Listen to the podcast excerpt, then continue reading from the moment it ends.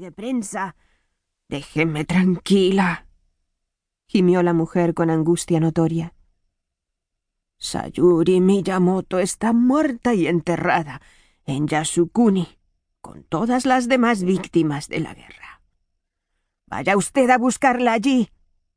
Que tenga suerte. Adiós.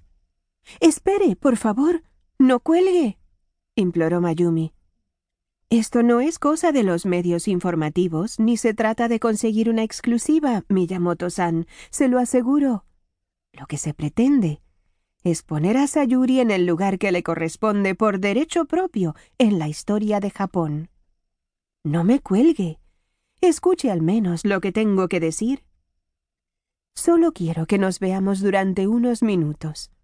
Y le prometo que si no le gusta lo que ve o lo que oye, me marcharé y nunca más volveré a molestarla.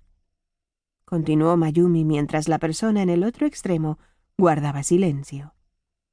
Pero había un atisbo de esperanza, pues la misteriosa Sayuri Miyamoto no le había colgado y parecía estar escuchando.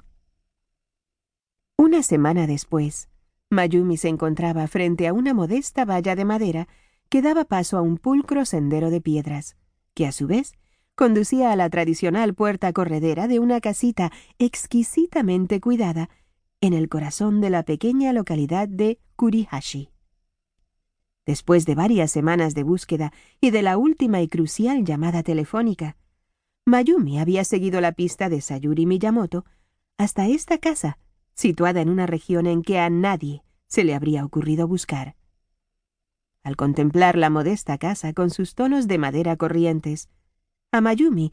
Le costó creer que en ella viviese la protagonista de una parte de la historia japonesa reciente, silenciada durante décadas y nunca aceptada ni reconocida abiertamente.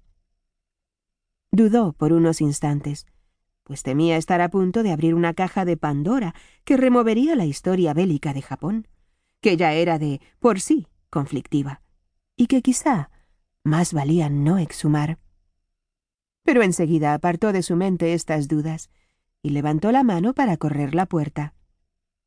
¿Konichiwa? dijo en voz no muy alta. ¿Hola? ¿Hay alguien? En la localidad de Kurihashi, todo el mundo, o casi, se conocía y nadie tenía secretos para nadie. O eso pensaban. No había ladrones. De modo que, como en la mayoría de las viviendas, la puerta principal de la casa de Sayuri casi siempre estaba abierta.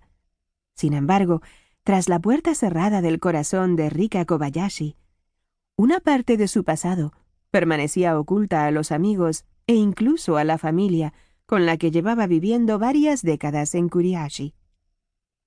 Mayumi contuvo el aliento al oír unos pasos sigilosos sobre el pasadizo de madera pulida.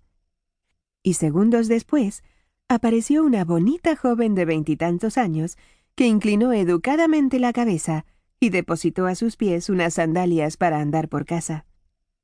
La nieta de Rika Kobayashi parecía una chica tan normal y accesible que Mayumi experimentó una ridícula sensación de alivio. Quizás se había equivocado al creer que en aquella casa averiguaría algo.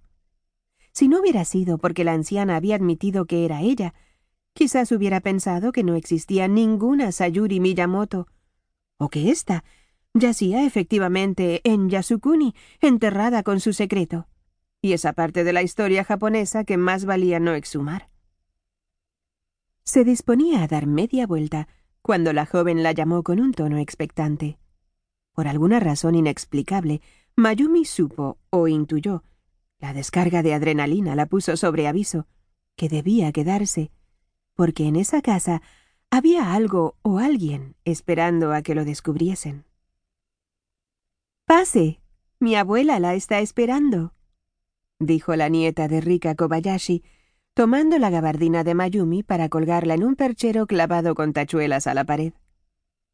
Mayumi la siguió por un pasillo corto hasta una pequeña sala de estar amueblada sobriamente con un sofá color crema de estilo occidental, una mesa de madera oscura muy lustrada y dos sillas corrientes. Los muebles de diseño occidental no combinaban bien con el resto de la decoración, que era tradicional japonesa.